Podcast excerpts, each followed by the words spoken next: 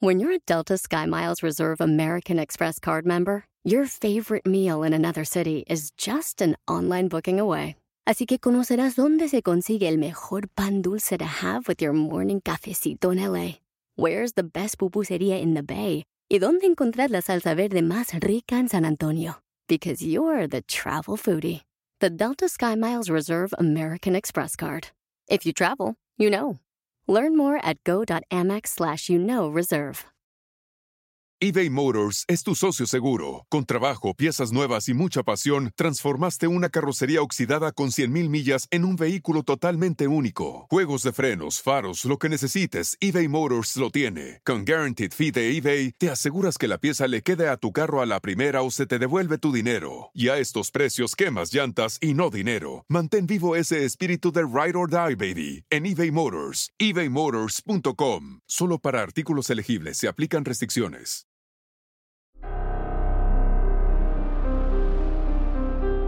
En Código Misterio encontrarás temas relacionados con energías, cuarzos, sanaciones, meditación, ovnis, fantasmas, pirámides, misterios inexplicables, culturas antiguas y continentes desaparecidos. Pero también nos remontaremos al conocimiento de nuestros ancestros para vivir una vida más sencilla pero plena. Bienvenidos.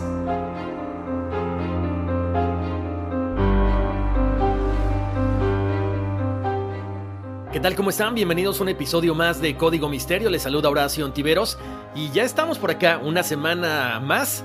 Se cumplieron siete días de la última investigación, ahora sí ya estamos por acá. Como siempre, dándoles la bienvenida, invitando a toda la gente que nos está escuchando, bueno, que vayan a redes sociales a ver todas las fotografías de las cuales vamos a estar platicando en el episodio de esta semana. Ya saben, estamos en Facebook, estamos en Instagram como Código Misterio.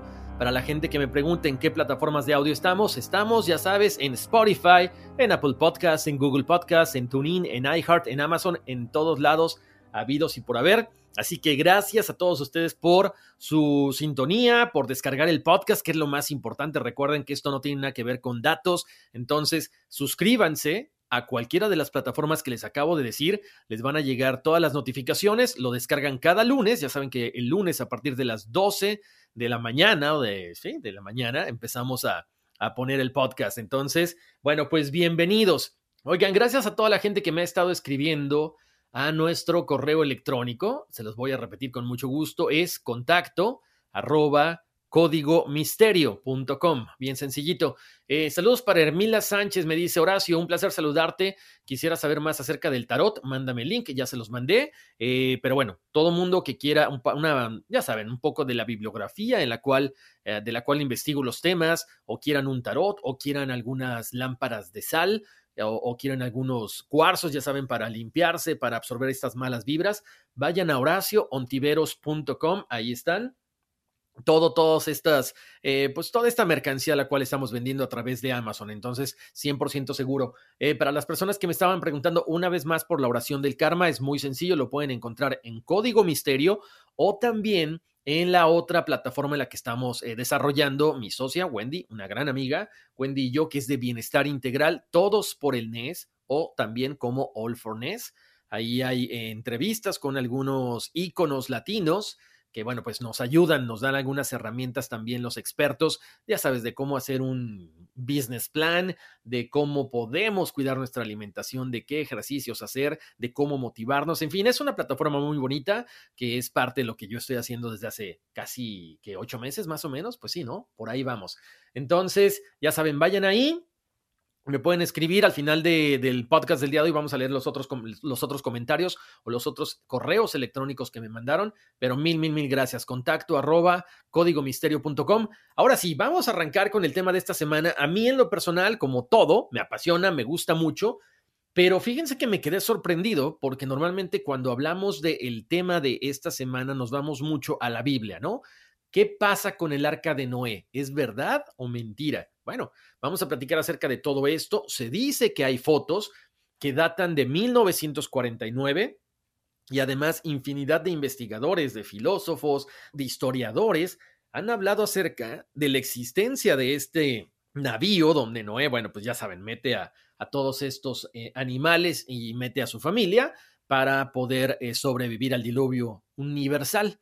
Entonces, vamos a hablar de eso en este día. Vamos a platicar un poquito acerca de los historiadores que han mencionado esta arca, de la gente que la ha visto, de grandes aventureros, de gobierno, no el gobierno solamente americano, sino también otros gobiernos, de algunos aventureros. Como siempre les digo, casi casi nos ponemos el, el sombrero de Indiana Jones, el látigo, y salimos a investigar, ¿no? Así que bienvenidos, estamos arrancando Código Misterio y bueno, vamos a platicar acerca, pues de, digamos que de los datos que tenemos, donde se ha registrado un poquito de historia acerca de esta famosa Arca de Noé.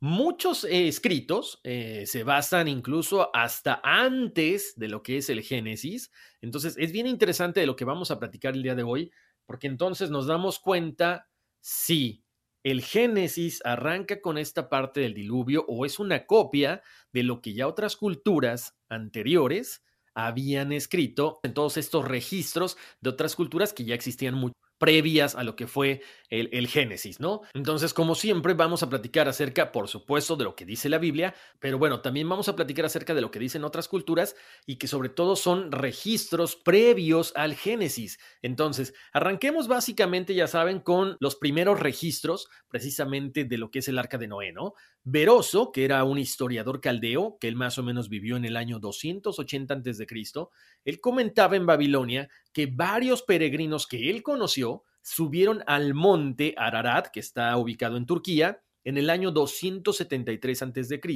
Ellos iban hasta este monte con la intención de recoger alquitrán petrificado que cubría el arca. Después Flavio Josefo, otro historiador judío del siglo I, cuenta que hacían peregrinaciones al monte Ararat para contemplar los restos de la nave. Ahora, hay mucha gente también que dice que, bueno, muchas personas subían al monte Ararat para tomar pedazos del arca y hacer amuletos. También Marco Polo menciona que él en uno de estos viajes que hizo como aventurero, él llega hasta la montaña o hasta este monte Ararat, estaba cubierta de nieve, esto fue en el siglo XIII y él lo ve perfectamente. Para mayo de 1883 el gobierno turco manda evaluar los daños eh, de un terremoto en el monte Ararat y ahí es donde se encuentran este navío que está pues básicamente emergiendo de un glaciar porque con este movimiento se cae un poco la capa de hielo que tenía, ¿no? Para 1947 ya hay fotografías americanas, para 1950 un alpinista encuentra madera eh, en este monte, ojo, obvio que no normalmente en este tipo de montes no hay no hay árboles, no hay bosques, no hay nada. A la hora que la tratan de datar, bueno, pues aparentemente es de 7 a 10 mil años atrás. ¿No? Entonces es raro que se encuentre este tipo de madera en, el monte Ararat. Entonces tenemos muchísimas cosas bien interesantes, pero como siempre, bueno, pues tenemos que arrancar con lo que nos dice la Biblia, ¿no? Ya saben que estamos haciendo una investigación, entonces, en serio, no se rasguen las vestiduras, o sea, no estamos ni en contra de una religión, ni estamos poniendo en tela de juicio lo que dice en la Biblia, sino simplemente investigamos para ver si esta arca de Noé, pues es verdad o mentira. Como siempre, ustedes tienen la última palabra. Entonces, vámonos directamente con las Sagradas Escrituras. En los capítulos del 6 al 9 del Génesis, nos relatan que Dios, disgustado por los constantes y terribles pecados en los que el hombre estaba incurriendo continuamente, le notifica a Noé, que era en ese momento el único hombre justo y cabal entre la gente de su tiempo, que iba a destruir el mundo mediante un diluvio que duraría 40 días y 40 noches para ello, le ordena construir esta gigantesca nave que era de la siguiente forma. Eran tres pisos, era como una especie de caja, ¿no? Un, rectángulo, si lo quieren ver así. No tenía popa aparentemente, ni quilla, ni remos, ni anclas o velas. ¿Por qué? Porque simple y sencillamente tenía que flotar. No era una nave o no era un arca o un barco para navegar solamente tenían que subir a los animales ahí, tenía que subir a su familia y bueno, pues básicamente flotar hasta que pasara todo lo que fue el diluvio, ¿no? Bueno, también según se relata en el Génesis, Dios le dijo a Noé, he decidido acabar con todos los mortales porque la tierra se ha llenado de violencia a causa de ellos. Por eso los voy a destruir junto con la tierra. Constrúyete un arca de madera resinosa, divídela en compartimentos y recúbrela con betún, es una mezcla de sustancias orgánicas muy viscosas, de color negro, de alta densidad, precisamente para que no entrara el agua, ¿no? Entonces la tenía que cubrir por dentro y por fuera para hacerla lo más impermeable posible. Porque dentro de siete días haré llover sobre la tierra durante 40 días y 40 noches, y exterminaré del suelo todos los seres que hice. A los siete días, las aguas del diluvio llegaron a la tierra. Una vez que se consume esta catástrofe bíblica ordenada por Dios, el arca de Noé aparentemente habría encallado en la cima del monte Ararat, en la frontera, como les comentaba, de Turquía con Armenia. Y bueno, desde ese lugar se inicia lo que es la repoblación de la tierra y todo lo que conocemos como vemos el mundo actualmente, ¿no? Para muchas personas esto ha sido motivo de fantasía, ¿no? Esta historia dicen que no puede ser posible, ahorita vamos a comentar por qué, y bueno, hasta cierto punto los científicos e investigadores que han sacado estas teorías, pues tienen razón, mientras otras personas dicen que no, que por qué no, es un dogma de fe, pero bueno, lo real es que hay muchas culturas, esto es lo que interesante del caso, lo que yo les comentaba hace rato, muchas culturas de Europa, de Asia, mesopotámicas y precolombinas que se refieren ya a este mito de la inundación o este mito del diluvio, que efectivamente el mundo fue cubierto por aguas, que bueno, que aparentemente fue alrededor del año 5600 antes de Cristo y que básicamente también creó lo que conocemos eh, actualmente como el Mar Negro. Entonces, hay muchas cosas que nos dicen que sí es cierto, otras que no es cierto, otras que básicamente el Génesis copió esta historia ya de otras culturas mucho más antiguas. Entonces, bueno, vamos a hablar directamente ya de las primeras pruebas que se tienen acerca del arca de Noé. La primera mención no bíblica, ok, pongamos atención, la primera mención no bíblica de la existencia del arca es más o menos del año 1271 y como les comentaba hace rato, aparece en los diarios de este famoso viajero veneciano Marco Polo, porque él menciona que en su viaje a China se detuvo en el monte Ararat Sube hasta la cima de este monte, que son más o menos 4.000 metros para algunas personas, otros dicen que son 4.300. Bueno, llega hasta la cima y él describe cómo vio esta nave de madera enterrada en los glaciares más altos de la montaña. Lo de siempre.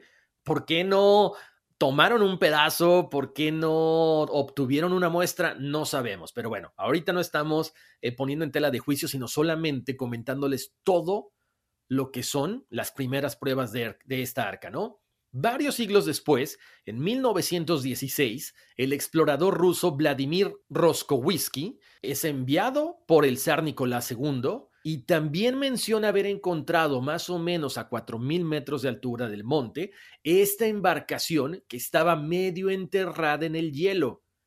Ahí ya por lo menos aparentemente tomaron fotografías, pero como siempre, ellos toman las fotografías, tomaron algunos restos de madera, tomaron incluso un video de 15 minutos, pero ¿qué creen?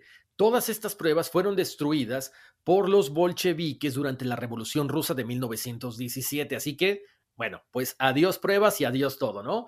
Para junio de 1949, una misión de la Fuerza Aérea Americana fotografió lo que parecería ser una enorme construcción de madera precisamente encallada o metida en el hielo. Vayan ahorita mismo a las redes sociales de Código Misterio en Facebook e Instagram. Ahí están las fotos.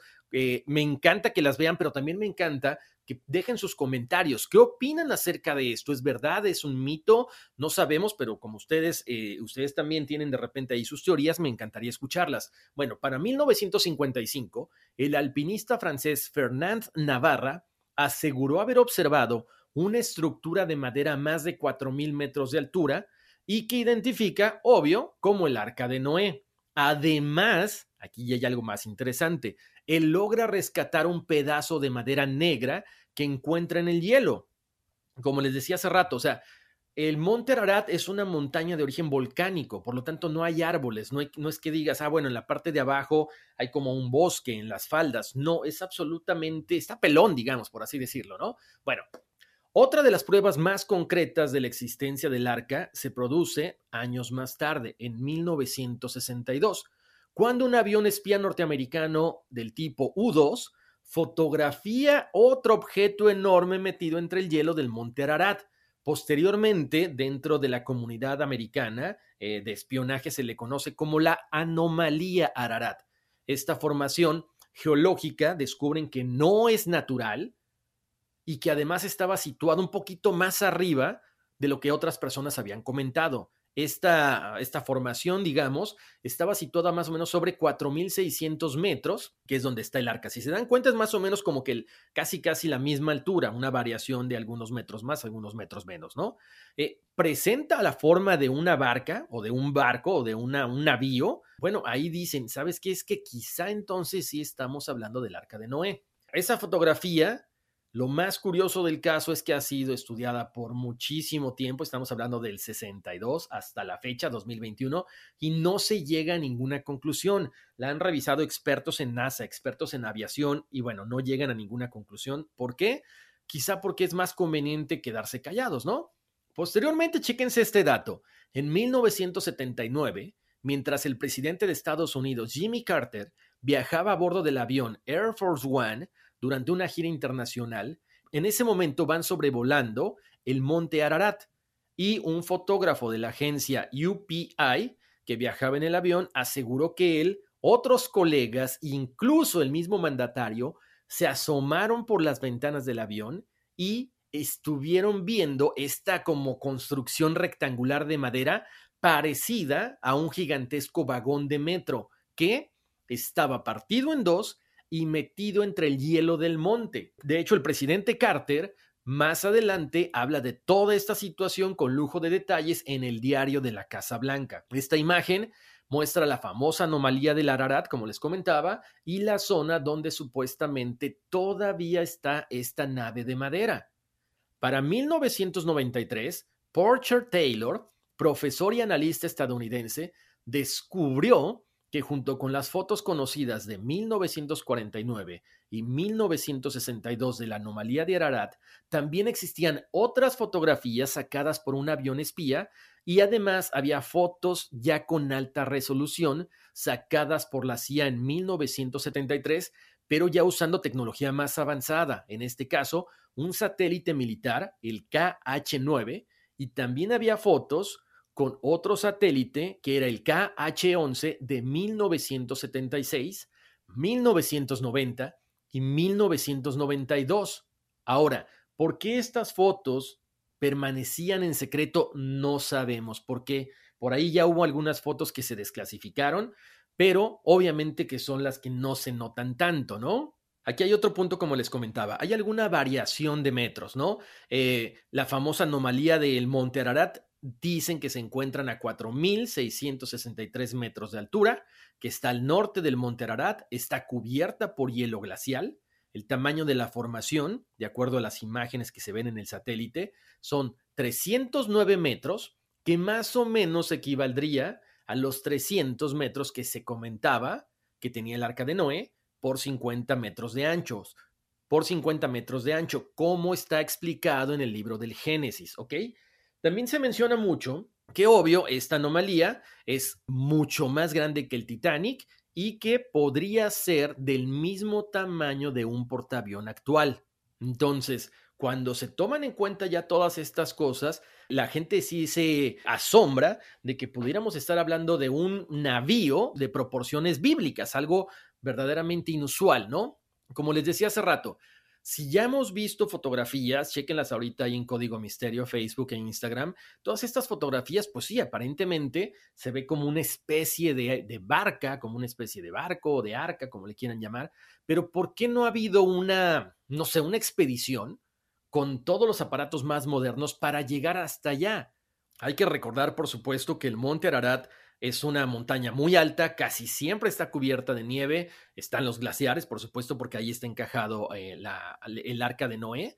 Pero entonces, ¿qué pasa con todo esto? Se dice mucho también que, bueno, toda esta gente que está viviendo alrededor, especialmente los fundamentalistas kurdos de la región, no dejan entrar a cualquier expedición porque podría haber mucho problema por la cuestión religiosa. De hecho, se dice que en la década de los noventas, más de 6.000 personas murieron en el monte y apenas existieron permisos para subir del lado sur. El arca se encuentra en el lado norte, o sea, los kurdos no quieren que se encuentre esta arca porque podría estar propiciando una gran cantidad de peregrinaciones de cristianos. Entonces, esto al gobierno islámico turco, pues no le interesa para nada, ¿no?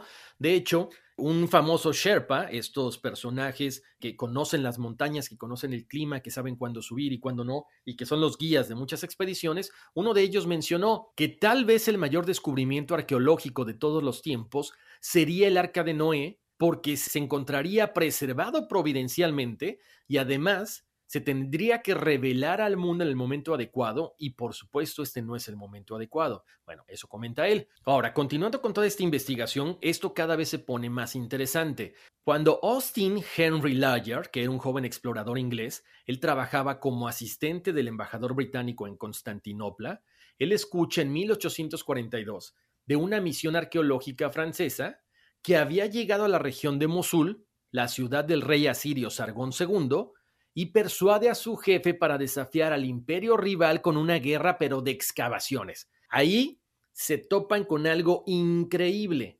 Encuentran el palacio de Asurbanipal, que fue el último monarca de Asiria, y el tesoro más importante que se puedan imaginar desde el punto de vista histórico, porque encuentran una biblioteca con miles de tablillas cuneiformes, este testimonio directo de un imperio que aparentemente habría sido el mayor del mundo.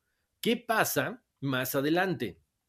George Smith, que era un experto en la civilización asiria, a él se le da la tarea de ordenar todas estas tablillas, de unir los fragmentos encontrados, y diez años más tarde, Smith realiza este descubrimiento que para muchos es magnífico, para muchos fue inesperado, porque en estas tablas de arcilla está escrito el poema de Gilgamesh, que es, escuchen, la primera de las grandes epopeyas literarias de la humanidad, está escrita en lengua acadia, pero describe el relato épico de los dioses furiosos dispuestos a inundar la tierra y destruirla.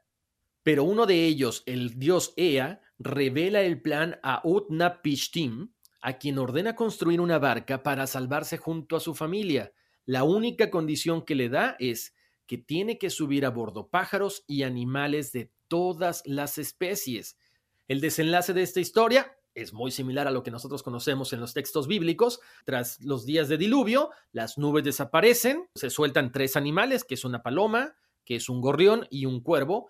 Cuando el cuervo ya no regresa a la barca, ahí se confirma que las aguas están retrocediendo. O sea, estamos hablando de las hazañas de un rey mesopotámico, que esto fue narrado mucho antes del Génesis. Entonces ahí nos queda la duda si el Génesis se basa en estas tablillas para contar una nueva versión que viene incluida en la Biblia. Bueno, continuemos.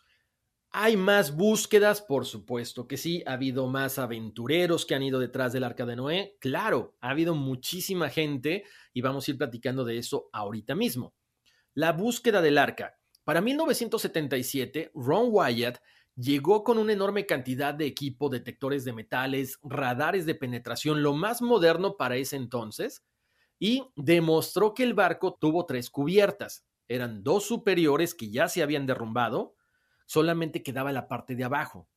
Abajo tenían 144 cuartos, aparentemente intactos, también había paredes, cavidades, la puerta del frente, había rampas, había cisternas.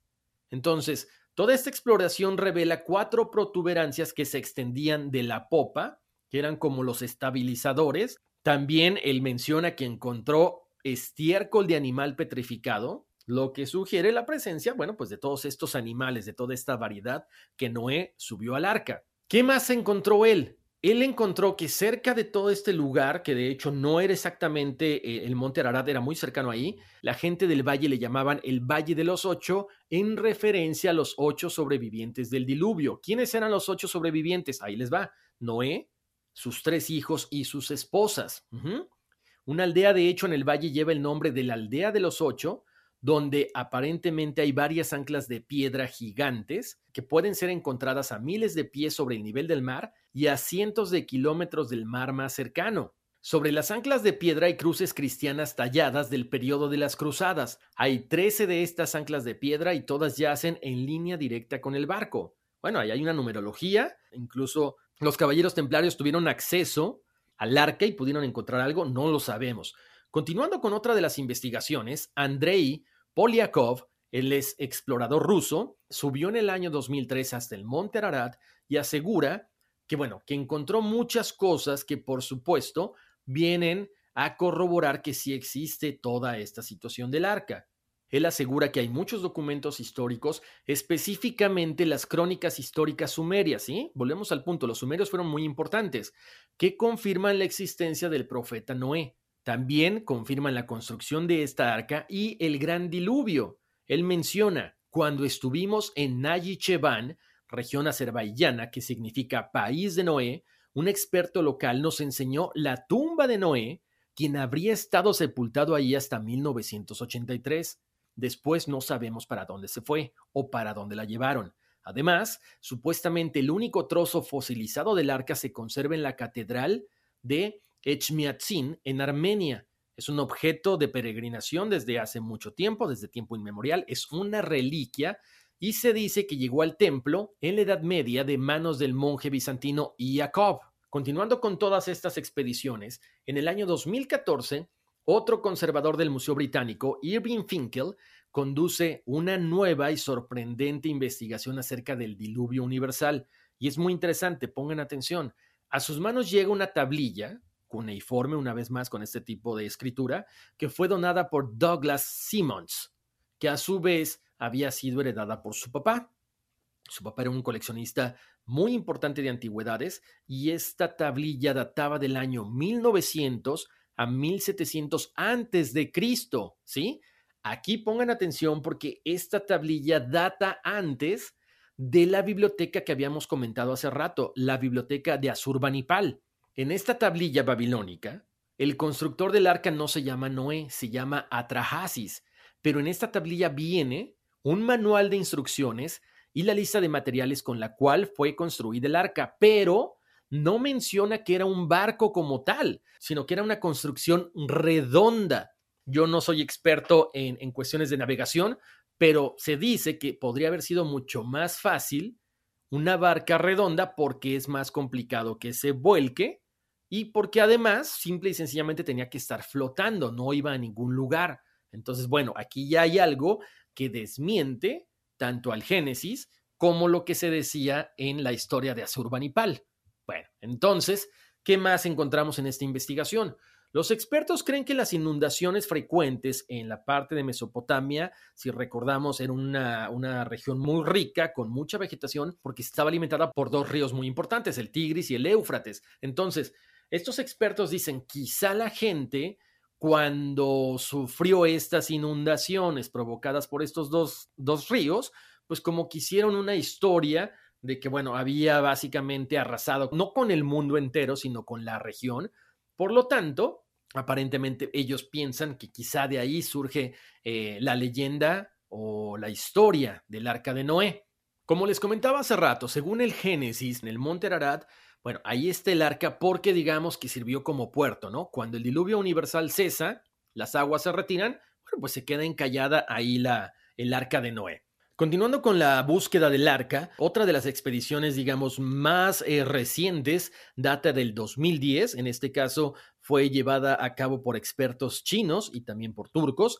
Ellos proclamaron estar al 99% seguros de haber encontrado el arca de Noé, pero además, chéquense esto. O sea, ellos mencionan que el arca está básicamente intacta. No hay madera petrificada, no hay glaciares, no. Ellos encontraron incluso hasta restos de paja en uno de los camarotes, según la foto que pueden ver ahorita ya en las redes sociales de Código Misterio, en Facebook y en Instagram.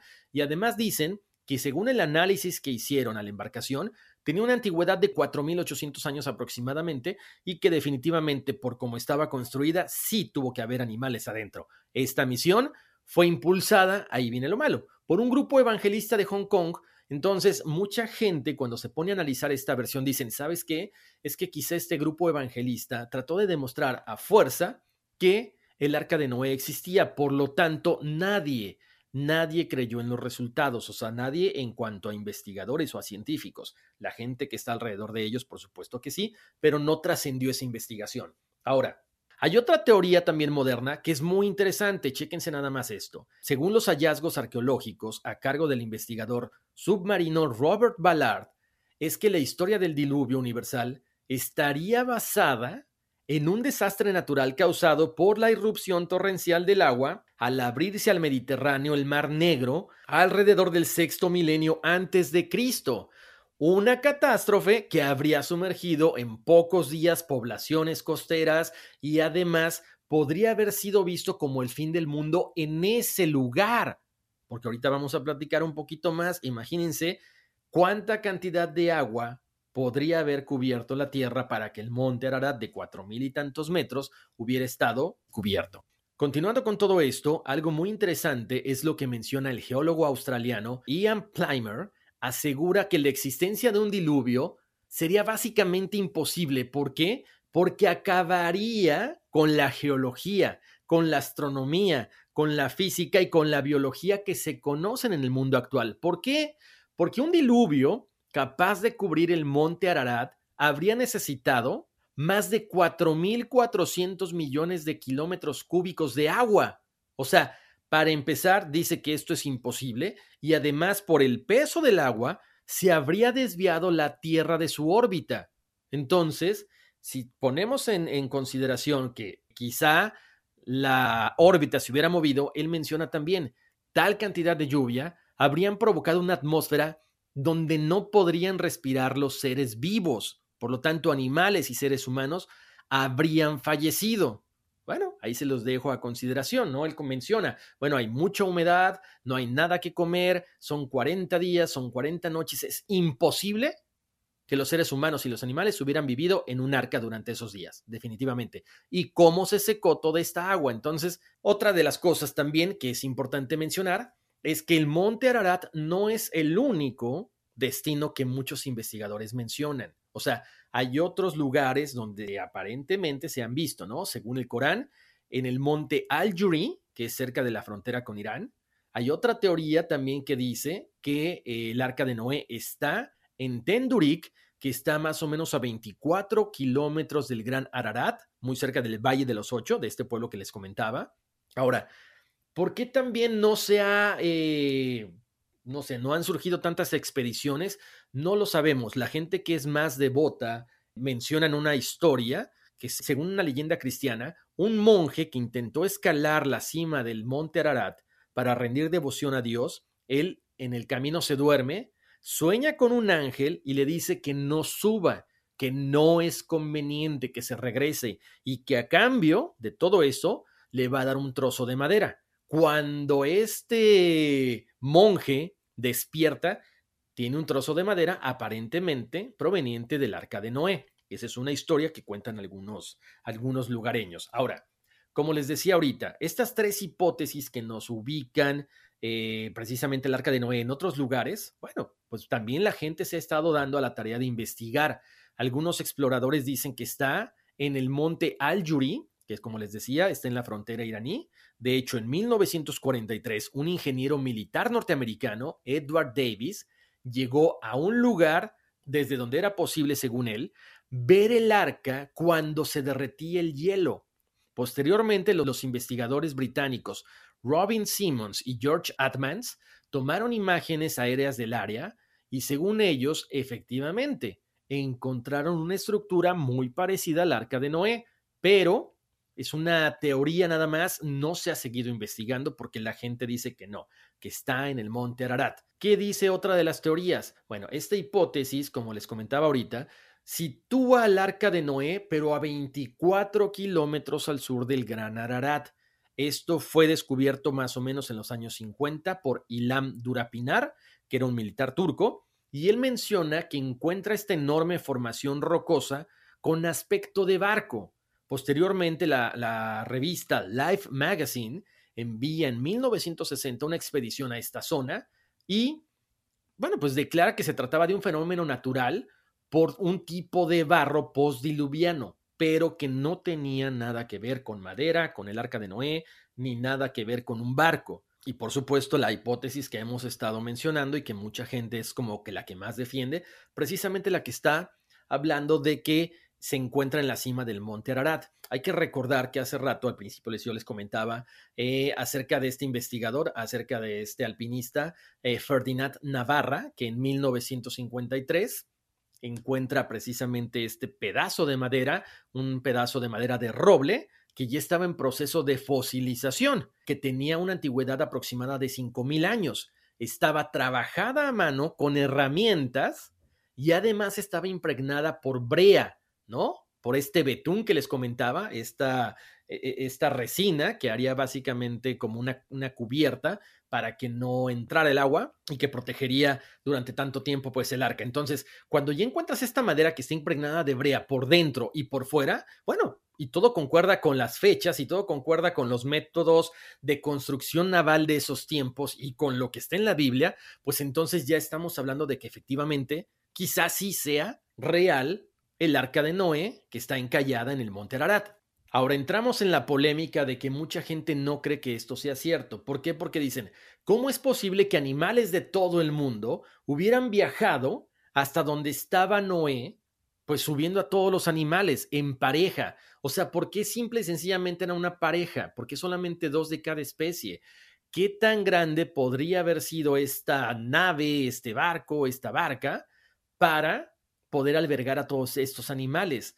de dónde salió toda la madera con la cual se construyó el arca. Muchas personas dicen, bueno, fue un milagro, claro, pero bueno, la gente que no cree en todo esto, que necesita ver las cuestiones tangibles, pues ponen en tela de juicio toda esta situación, ¿no?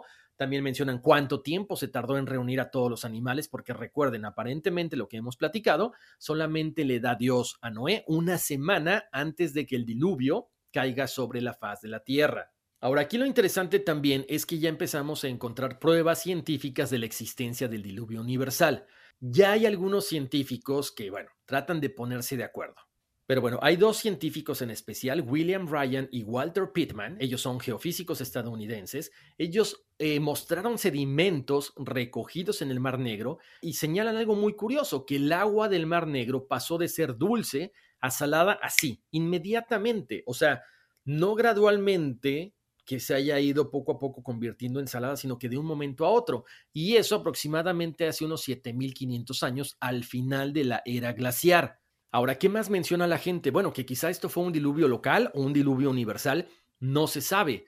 Lo que sí es cierto es que muchas personas dicen, bueno, si hubiera sido una cuestión local solamente en la parte de Turquía y de Armenia, ¿por qué en otras religiones del otro lado del mundo se menciona precisamente un diluvio universal. Ahorita vamos a hablar de todas las culturas que lo mencionan.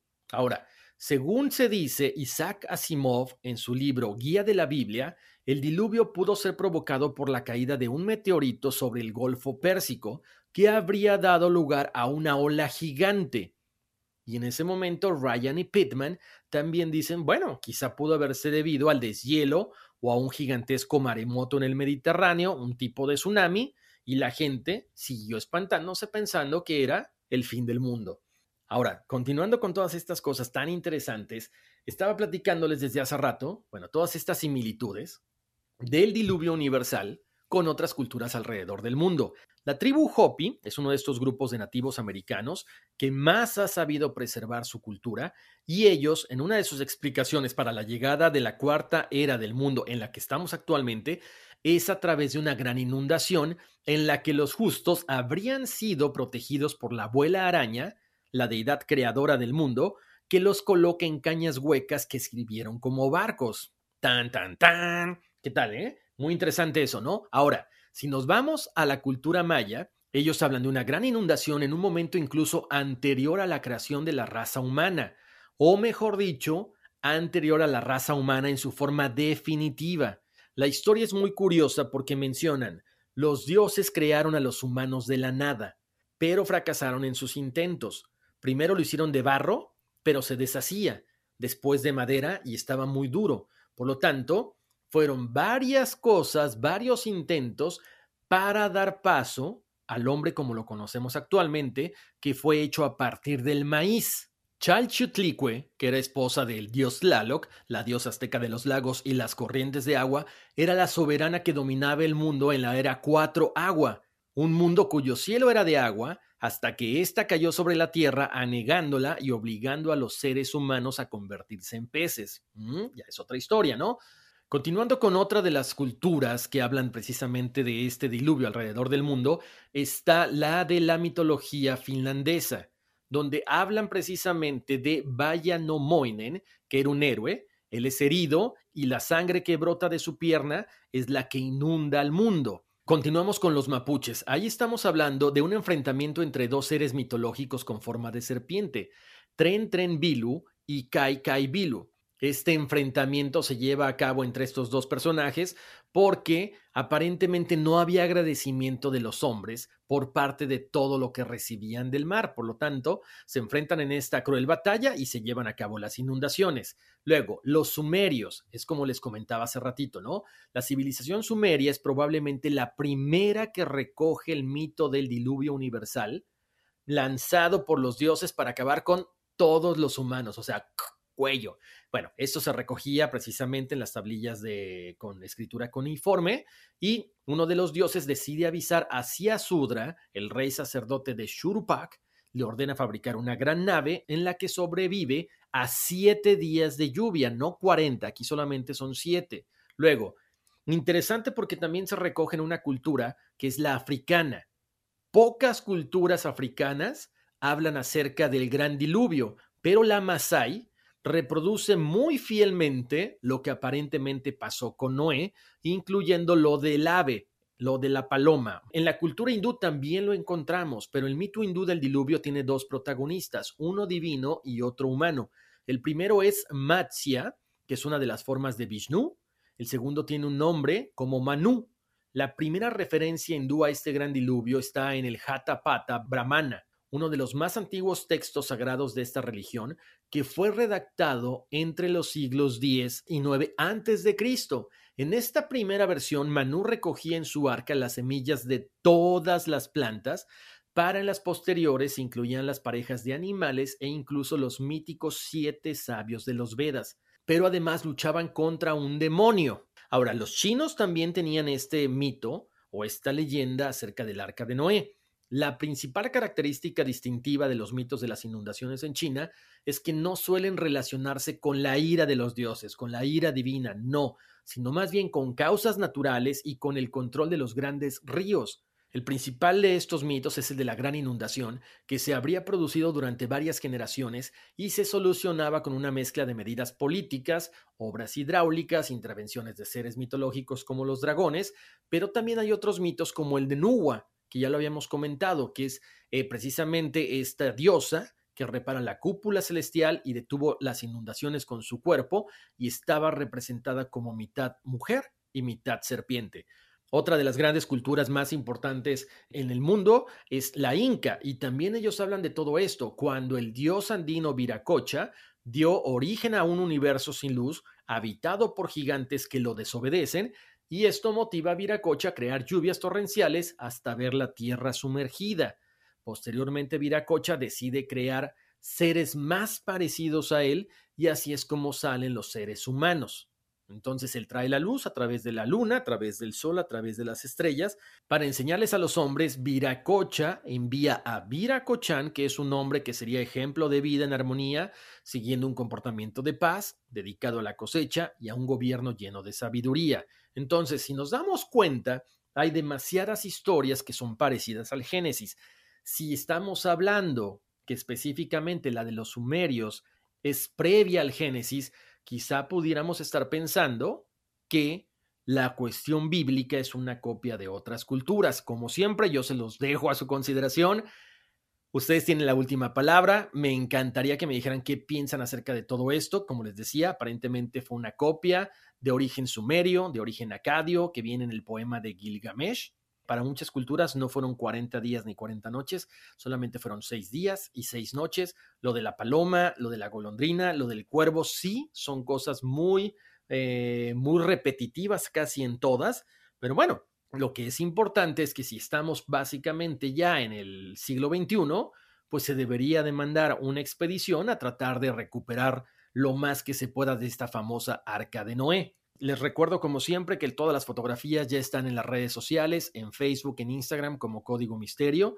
Este, muchísimas gracias a toda la gente que nos ha estado escribiendo a través de eh, contacto arroba código misterio. Yo les había dicho que íbamos a hablar de los mensajes que me habían mandado, por supuesto. Me dicen por aquí, Miri, Dice, tengo una pregunta, quisiera saber qué tan importante y si en algún momento las mascotas absorben energías o enfermedades. Dice, quiero comentarles mi situación, tengo tres gatos, en abril cumplen cinco años y los agarré cuando solo tenían cinco semanas de haber nacido. Yo tengo más de dos años que tengo una condición respiratoria, bronquitis y asma, y hace unos meses noté que mi gatita cada vez que me recuesto se sube encima de mí, sobre todo en mi pecho, y comienza a acurrucarse, y ahí se queda por un buen rato. Hace unas semanas notamos que empezó a presentar síntomas que no estaba bien y su patita trasera se hinchó y la llevé al veterinario. Le tomaron radiografías y le hicieron más estudios. Lamentablemente le diagnosticaron cáncer y se le pasó a los pulmones. Yo me he informado más sobre el tema, los gatos y sus secretos místicos y cómo nos protegen de las malas energías, pero la verdad no tengo información si ellos también absorben enfermedades. Por favor pido ayuda y si me pueden asistir sobre este tema, si es que tienen más información. De antemano les agradezco de todo corazón por su atención y asistencia. Gracias. Mire, efectivamente, los animales nos protegen de malas vibras, malas energías, de espíritus que de repente pueden ser de bajo astral. Y, efectivamente, ¿no? Eh, ellos no tienen forma de hablar, ellos no tienen forma de, expresarse, ni de desestresarse, ni sacar todas estas energías que de repente absorben de nosotros o del medio ambiente. Entonces se dice que muchas veces a ellos se les manifiestan diferentes tipos de enfermedades. Estuvieron contigo durante tanto tiempo por una, por una misión. Entonces hay que darles gracias porque estuvieron con uno, hay que brindarles toda la luz que necesiten en su momento y bueno, agradecer por lo que han cumplido con su, con su objetivo, ¿no? Quizá protegerte a ti de todo esto. Te agradezco mucho tu confianza, Miri. Un abrazo para ti muy grande. Eh, me escribió Ignacio, me preguntaba acerca de unas compatibilidades. Yo les he dicho que compatibilidades casi no doy. En cuanto a numerología, los dos son eh, siete. Bueno, los, los, siete se llevan muy bien, ¿no? Porque tienen este gusto por lo místico, tienen mucho conocimiento de todo esto y les encanta. Si quieren saber más de las compatibilidades, pueden ir a horacioontiveros.com. Ahí está en materiales gratuitos, ponen su información y pueden bajar todo lo que son las compatibilidades y ahí vienen cuáles son los signos que se llevan mejor con otros. Entonces, bueno, muchísimas gracias Ignacio por habernos escrito también. Eh, nos dice Horacio, ¿cómo estás? Eh, antes que nada, te quiero mandar un caluroso saludo, decirte que me encanta tu programa, me gustan los temas, me tienes atrapado en el programa, muchísimas gracias. Eh, bueno, quería saber si podemos hablar de los hombres sombra, claro que sí. Un saludo desde San Diego, California. Eh, que sigas teniendo el mejor de los éxitos y voy a seguir al pendiente. Muchísimas gracias, mi querida Isela. Te mando un abrazo muy grande hasta allá a San Diego, California. Bueno, muchísimas gracias a la gente. Tengo por acá otros correos, tengo por acá más información. A Erika Berenice, desde Guadalajara, Jalisco, le mando una duda. Eh, me preguntan si vamos a seguir dando numerología. Eh, no sé, déjenme checarlo. Igual un día de estos vamos a, a regresar con la numerología o con otra cosa, ¿no? Eh, me comenta por acá Sandy Vargas, que bueno, me escribe también un correo, por supuesto, dice, te cuento, aproximadamente hace 10 años tuve un sueño extraño. En mi sueño llegaba a la oficina donde trabajaba en ese entonces. Había dos hombres robando, sacando cosas. Al mirarlos me daba la vuelta para huir de ahí, pero uno de ellos me disparaba dos veces por la espalda y yo podía sentir las balas entrar en mi espalda y salir por mi pecho. Me desperté agitada, ya era de mañana y era un fin de semana. Me fui a lavar los dientes cuando noté que en mi blusa de pijama tenía dos manchas rojas en mi pecho y me revisé para cerciorarme que no estuviera lastimada, pero yo estaba bien. Pensé algo se cayó en mí mientras dormía. Me regresé a mi recámara y busqué en mi cama pensando quizás que a un bolígrafo se le había caído la tinta y seguro mis sábanas estarían teñidas de rojo también. Pero extrañamente mis sábanas estaban limpias y eran de color blanco, no había mancha alguna. De repente recordé mi sueño y lo que había sentido.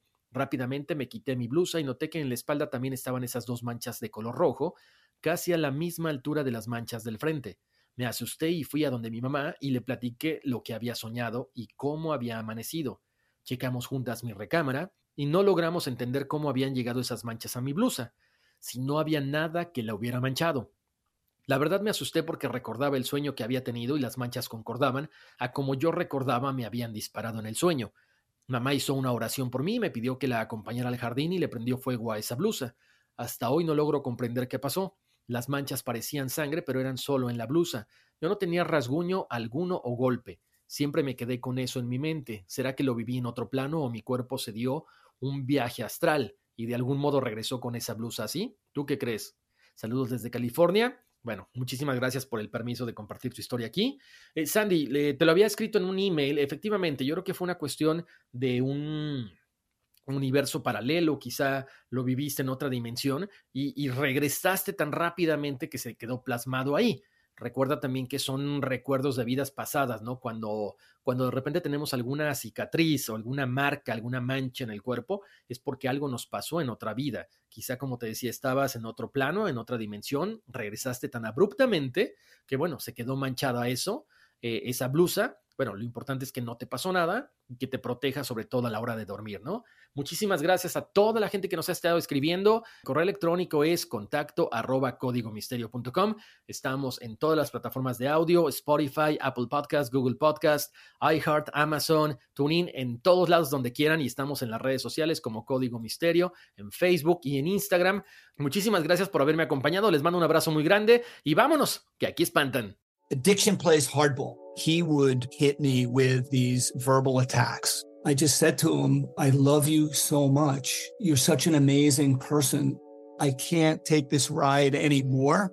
It was the fact that dad made that sentiment and broke down. And years later, he told me it had a huge impact on him.